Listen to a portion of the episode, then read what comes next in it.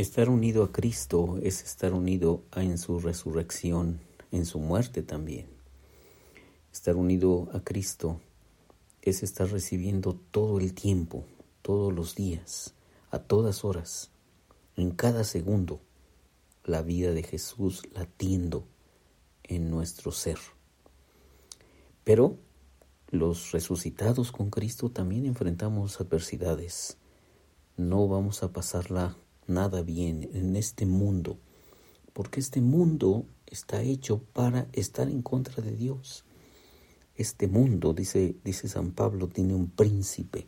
El príncipe de este mundo ha oscurecido las mentes de las personas para que no les resplandezca la luz del Evangelio. Así que este mundo no es nuestra casa.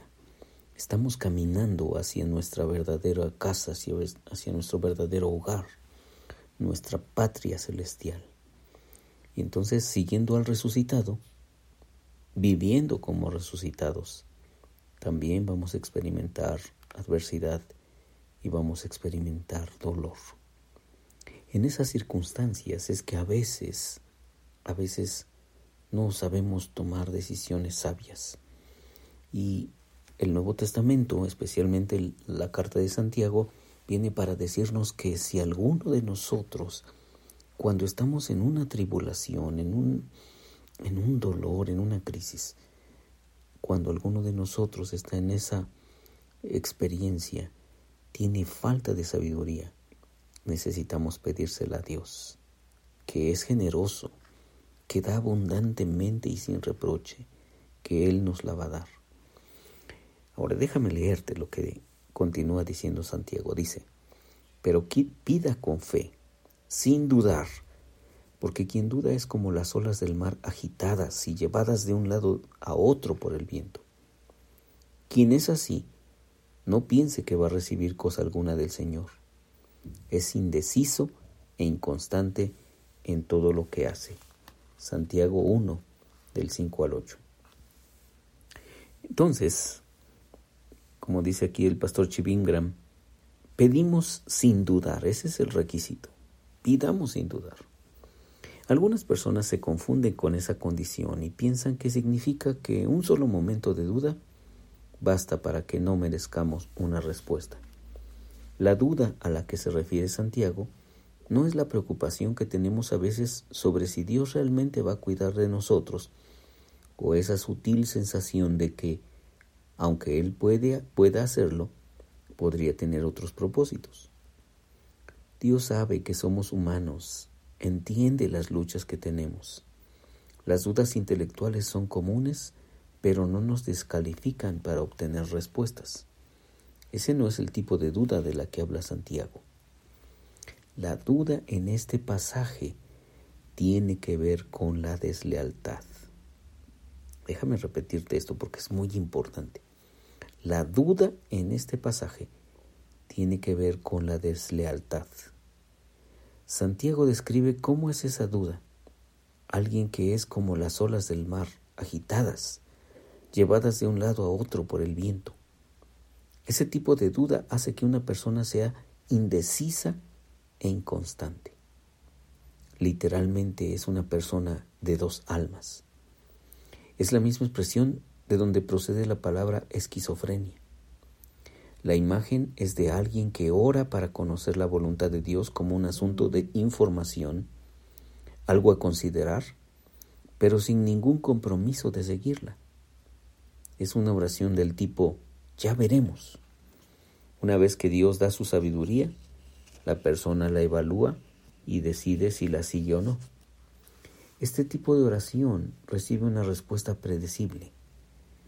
Santiago vuelve a decir, quien es así, no piense que va a recibir alguna cosa del Señor. Tal vez esa advertencia parezca dura sobre todo para las personas que están pasando por un momento realmente difícil. Pero Dios siempre quiere trabajar en nosotros antes de trabajar a través de nosotros. Déjame repetirte esto porque porque esto sí que es sabiduría de alto nivel.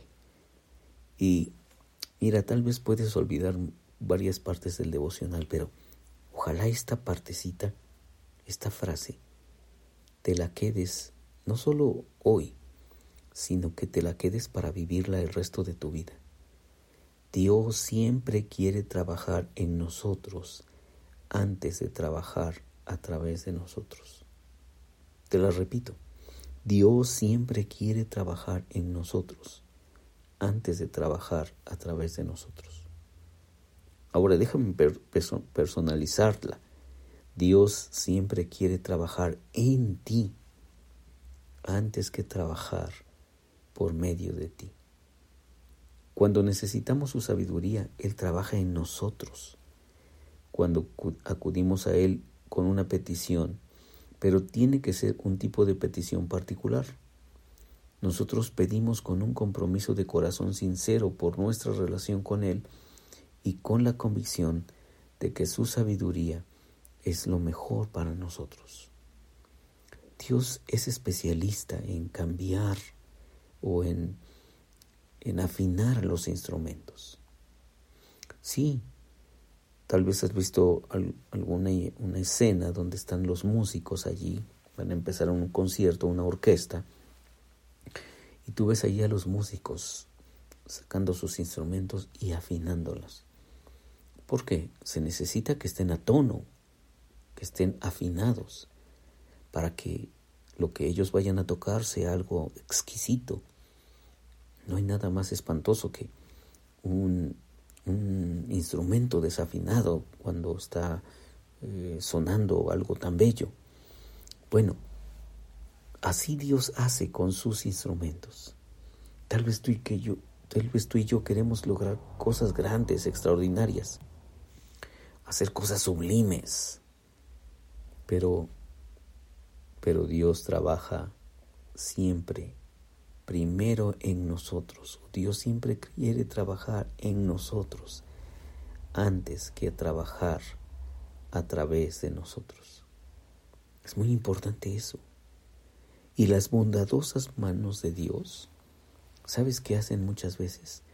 Te estrujan, te aprietan, te exprimen, te permiten pasar por crisis, dolor, lágrimas.